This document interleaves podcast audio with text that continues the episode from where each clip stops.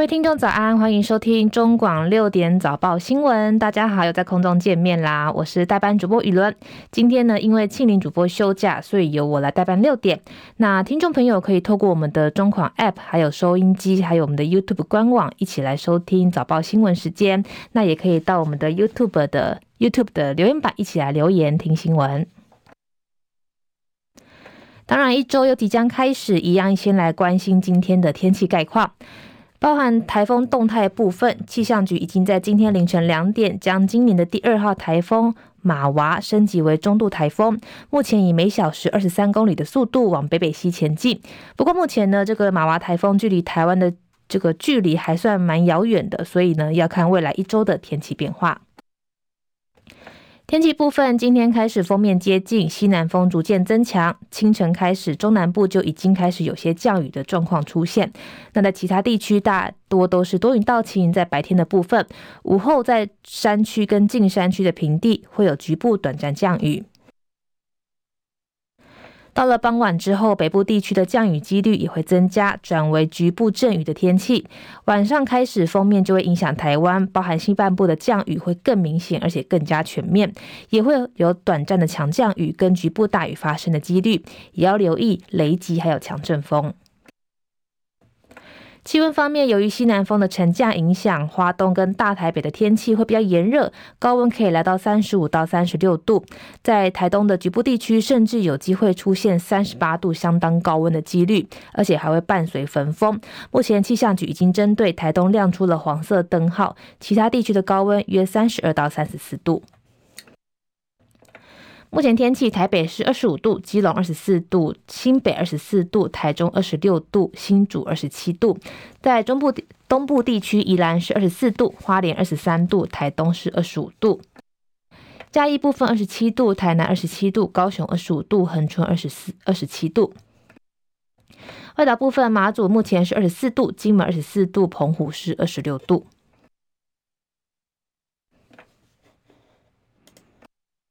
台湾消息：第七十六届世界卫生大会 （WHA） 昨天下午开议，被排除在会场内的台湾场边活动不断，包含行政院长陈建仁也透过视讯的方式向国际分享台湾从 SARS 到新冠疫情的应对经验。另外，卫福部长薛瑞元也召开国际记者会，被问到说，WHO 的疫情时代如果继续将台湾排除在外，会有什么威胁？他回应说，台湾在疫情的初期就很有警觉，但是没有办法保证未来都这么幸运。下次如果再有疫情，台湾很有可能就会成为破口。民进党宜兰县立委陈欧珀最近被前立委黄国昌踢爆跟 IMB 的诈骗案有关联，多日来也引起了极大风波。在事件延烧四天之后，他在昨天晚间回应，为了顾全大局、捍卫清白，将退出二零二四年的宜兰立委选举。他在声明中表示，自己绝对没有跟诈骗集团挂钩，强调是在不知情的情况下接受了企业的赞助，也反控也反控说黄国昌是政治追杀，对他人格摧毁。红海创办人郭台铭争取国民党总统提名失利，十九号到日本度假，没有出席国民党二十号举办的提名大会。他在昨天晚间搭机返台，被问到相关的议题的时候，他就有说。这次呢是主要陪小孩还有孙子，没有谈到政治的话题。另外，台中身家五亿的高中生离奇坠楼事件引发全台关注。法医高大成昨天前往案发现场勘查，发现案情不单纯，包含这位高中生只有一只手骨折，现场也没有明显的血迹，认为疑点重重。不过，台中市地检署昨天回应说，其实相关的相验跟解剖程序都已经完成，后续就是要看鉴定报告出来之后，才会有更多的讨论。另外，遗体已经发还给家属，至于相关人士的言论，都是诉讼外的声音，没有办法多做评论。体育消息：新北中信特攻以四胜零败强势夺下二零二二到二零三二零二三的赛季 T1 职篮年度总冠军。本季初一来就展现老将价值的大房东曾文鼎，更成为台湾的篮坛史上第一人，同时拥有 T1、PLG 跟 SBL 三大联赛的冠军纪录球员。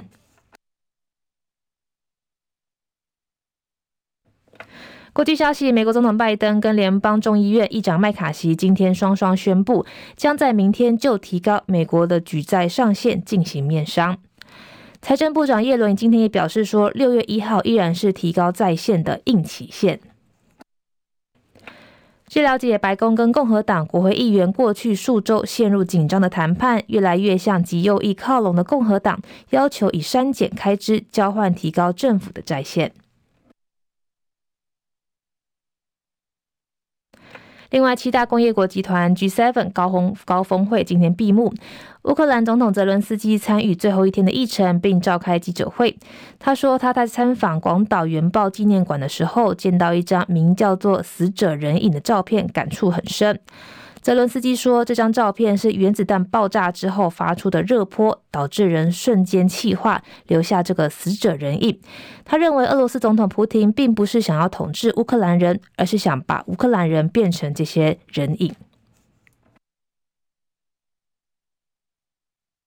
接下来是十分钟的早报时间，首先是联合报的头版头条。其实，联合报头版头条跟中国时报头版头条今天都谈到了比较国际的新闻。首先是联合报头版头条谈到了拜登说，美中关系很快就会解冻，G7 不寻求脱钩北京，暗示将跟习近平对谈。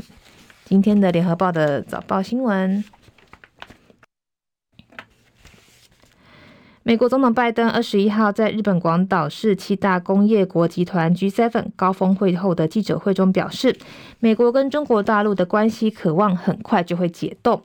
他提到说，今年二月疑似大陆间谍气球飞越美国上空，让两国的关系趋于恶化。但他也重申说，七大工业国集团不寻求跟北京脱钩，而是在跟大陆的关系上去风险化还有多元化。另外，他也暗示说，可能很快就会跟大陆国家主席习近平来对谈。另外，针对台海局势，拜登表明，大多数的盟国都有清楚的共识。一旦大陆片面对台湾采取行动，将对此有所回应。拜登说，美方不会对大陆下指导棋，但要让台湾能够自卫。拜登表示，G7 各国在对陆的关系上已经有共识，要在不脱钩的情况下，让供应链更加多元化，也避免依赖单一国家。G7 在共同对抗经济迫害跟反制损害的劳工权益有害的举动上，已经达到空前的团结。至于美国因为担忧恐怕转为军事用途而限制先进的晶片出口大陆，引发北京不满。拜登说，大陆正在建军，这也是我已经清楚表明，我不准备跟中国大陆交易特定物品的原因。不过，他也强调，这并非怀有敌意之举，而是意在确保我们已经竭尽所能，可以维持现状。这个做法也已经取得盟国合作的承诺。这个是联合报的头版头条。再来，中国时报头版头条一样也谈到了 G7。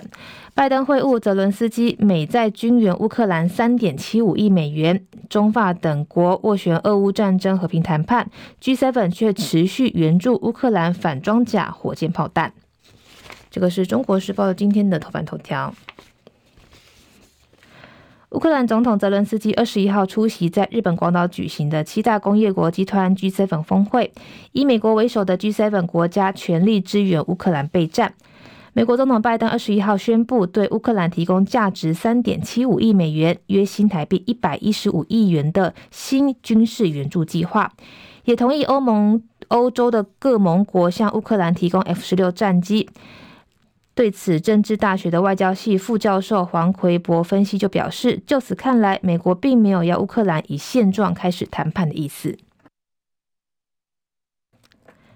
G7 峰会昨天闭幕，前天飞抵广岛的泽伦斯基成为会议的焦点。拜登跟泽伦斯基在午后会晤，这也是两人拜，这也是二月拜登访问基辅之后两人的第一次面对面会谈。泽伦斯基感谢拜登的军援计划。从乌克兰战争开始以来，美国对乌的军事援助总额已经达到三百七十亿美元。分析师表示，美国跟俄罗斯的关系僵持不下，无法成为调和俄乌战争的第三方。美国因此先在口头上支持乌克兰和平谈判，也希望中国大陆有效发挥协调的作用。另外，路透社跟 BBC 等外媒报道说，泽伦斯基疑似在跟拜登的 G7 场边会谈当中承认巴赫姆特沦陷。不过，随后泽伦斯基的发言人就在脸书澄清说，泽伦斯基并没有证实巴赫姆特沦陷。他说，现场的记者提问是俄罗斯称他们拿下了巴赫姆特，泽伦斯基回答说：“我认为没有。”接下来是自由时报的头版头条，谈到了统促党邀日本旭流会来台，谨防黑帮介选，全程搜证。这个是自由时报今天的头版头条。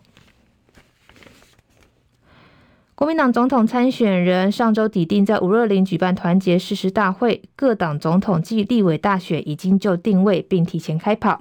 积极参与政治活动的中华统一促进党也开始有所动作。统促党跟洪门的重要山头圣文山分会，本周邀请日本琉球洪门华山松山代表上城会三，还有旭流会的本部长上上江周丈二等七人来台参访。由于上江周丈二是日本的指定暴力团的重要成员，警方已经绷紧神经来应对。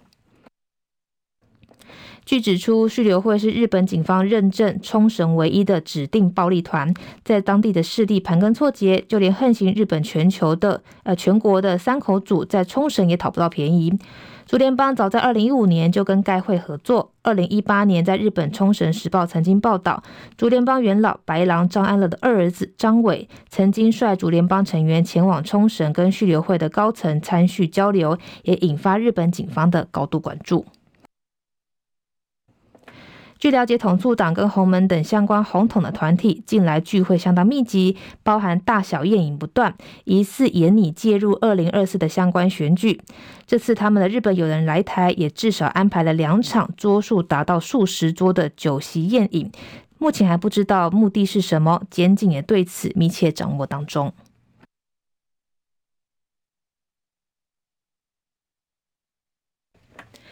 接下来是经济日报头版头条，谈到了台股三轧行情，五亚轧融券、轧债券、轧空手，自营商连日大买，催动外资加速回流，周线拼连日红。这个是经济日报今天的头版头条。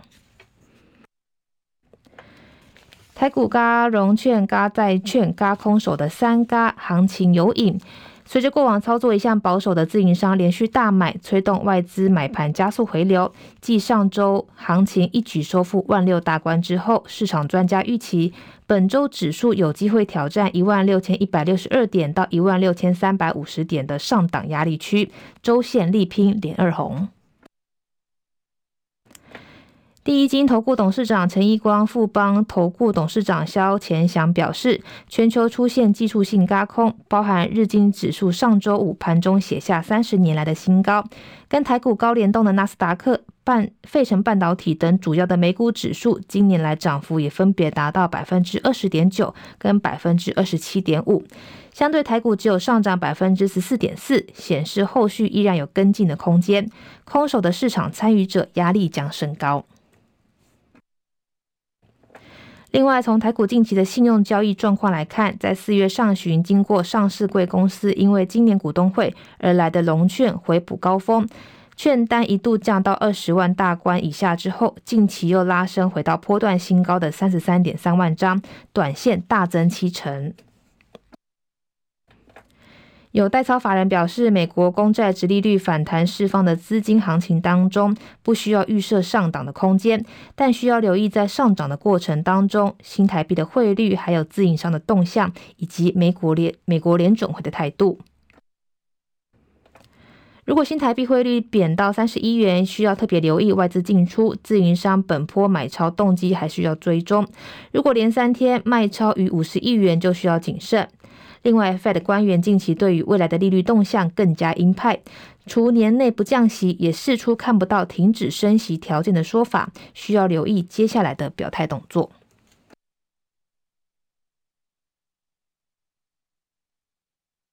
最后是《工商时报》，《工商时报》头版头条谈到了台积电再战巴菲特的五百四十六元魔咒，上周已经重返五百三十二元，外资是否继续撒银弹，成为反攻关键。这是《工商时报》今天的头版头条。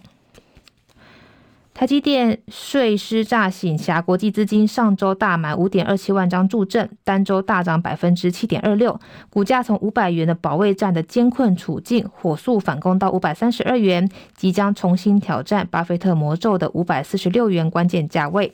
就有外资分析师表示，国际资金本次态度看来比三月下旬台积电股价反弹的时候更加坚定，也增添了股价攻破魔咒价位的机会。